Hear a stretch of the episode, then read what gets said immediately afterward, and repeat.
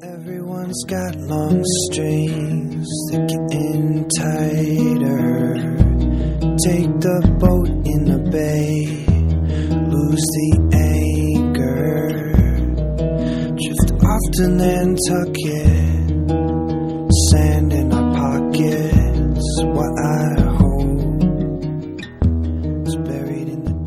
Bienvenidos y bienvenidas a un nuevo podcast de Curago. Yo soy Carmen y hoy tenemos con nosotros a Oriana Elizabeth, que es una fotógrafa que ha viajado por el mundo, es especialista en el tema documental y tiene bastantes proyectos.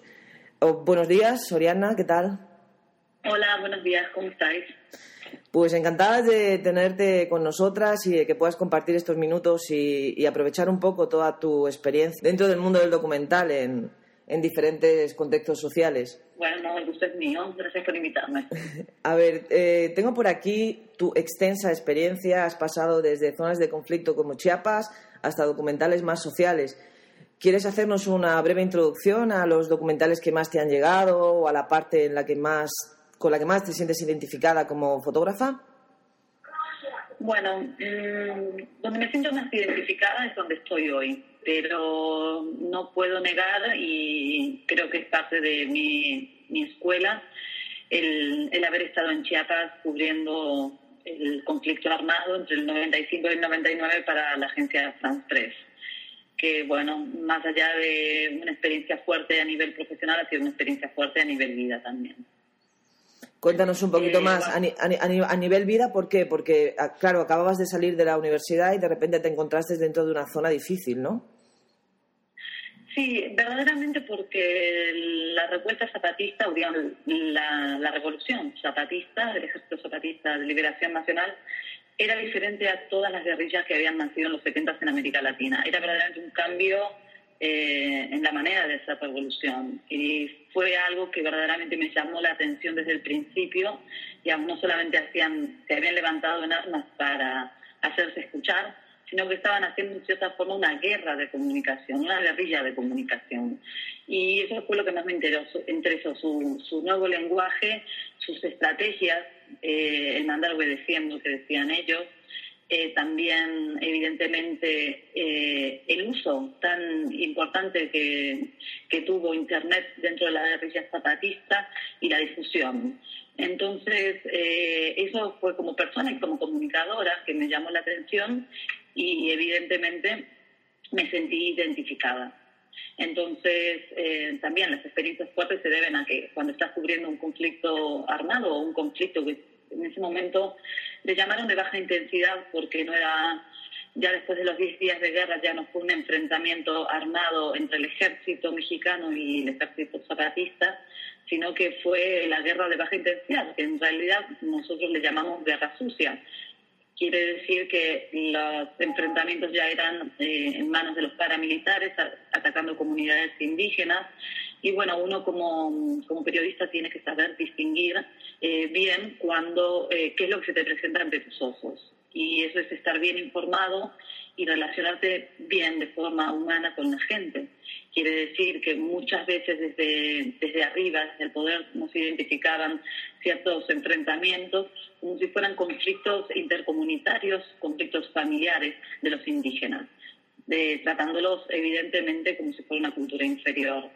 Entonces, nuestra labor es estar bien informados, saber relacionarnos con ellos y saber identificar lo que puede ser, sí, a veces un conflicto de familias, un conflicto intercomunitario, y otra cosa, una masacre en manos del el poder, camuflada bajo eh, las guardias blancas o comandos paramilitares.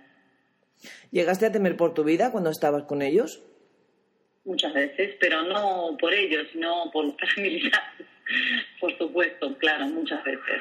Era un constante eh, acoso, no solamente de las Fuerzas Armadas del poder, sino también de las paramilitares y de la Policía Migratoria, porque claro, yo como extranjera en México, eh, por más que tenía mi visa de trabajo eh, autorizada por, migración, sufríamos un constante acoso eh, como prensa internacional, porque no les interesaba que las noticias salieran fuera de las fronteras mexicanas y si era posible fuera de las fronteras de Chiapas.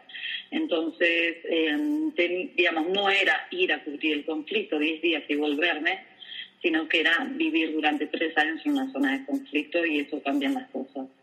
Quizá ver todo lo que pasó allí fue lo que te llevó más a ser más humana, ¿no? Acercarte más a lo que era lo que sufría el pueblo con toda aquella represión.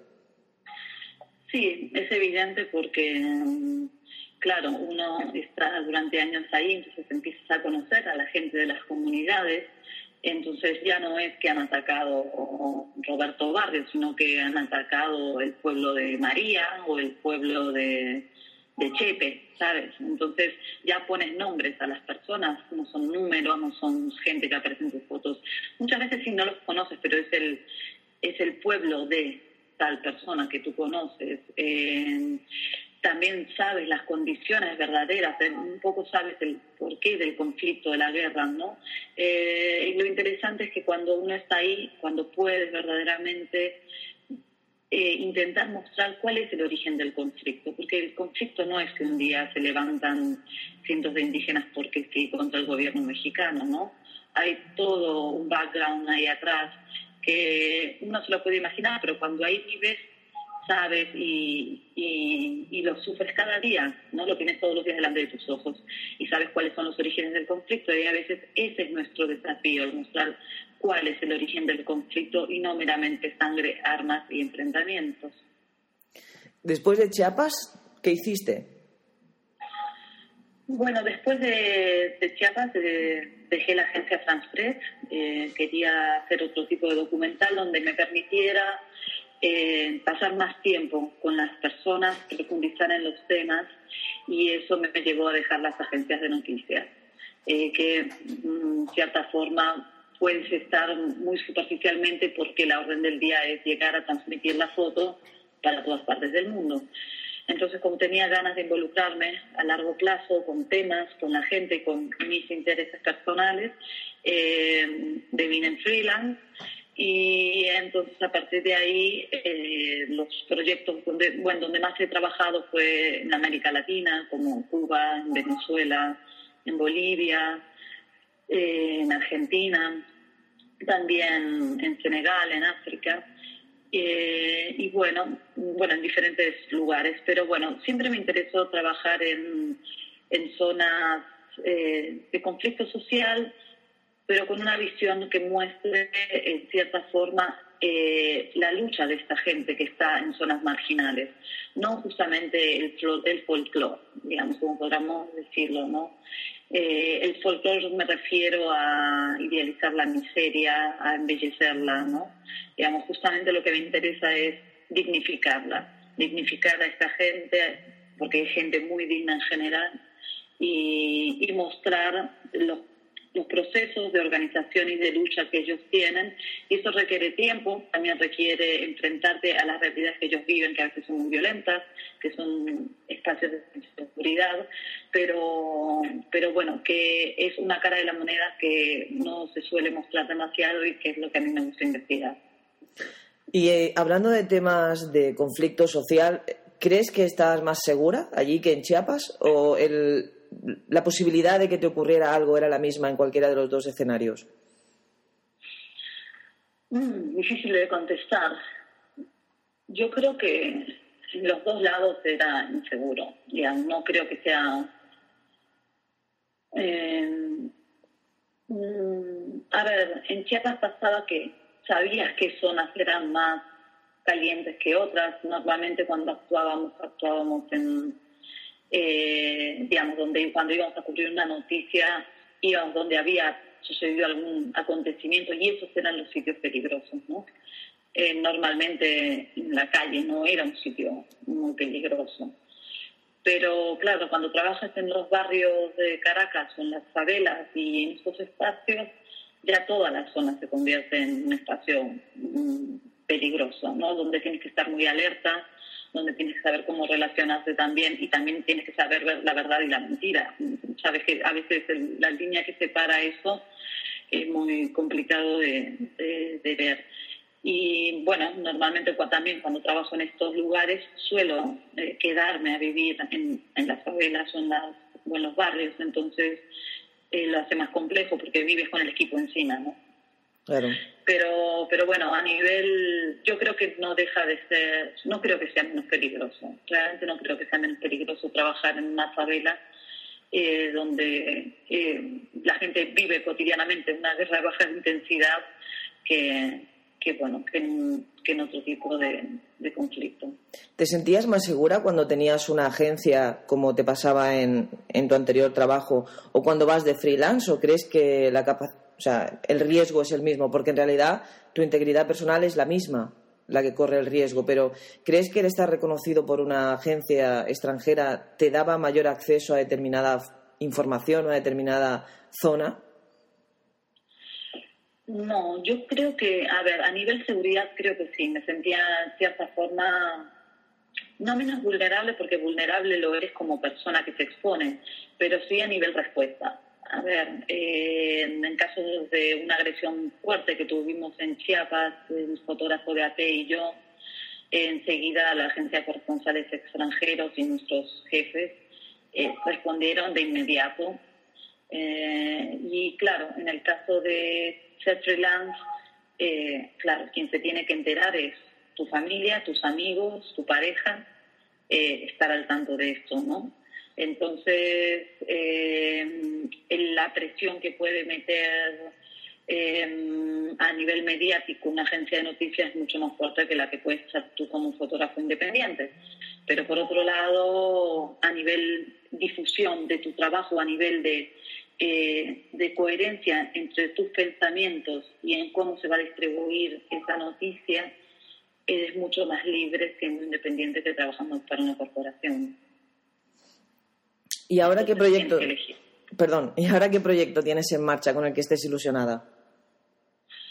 Bueno, eh, ahora estoy eh, haciendo un proyecto en este mismo momento que no está muy vinculado a las zonas de conflicto eh, básicamente físicos, sino más vinculado a los conflictos emocionales, porque estoy trabajando con, en cierta forma retomando un proyecto que lo que hice hace 10 años, que se llamaba Madres Lesbianas, y que hoy en día, después de 10 años del proyecto, eh, lo retomo eh, trabajando en vídeo y en foto con los hijos de estas familias.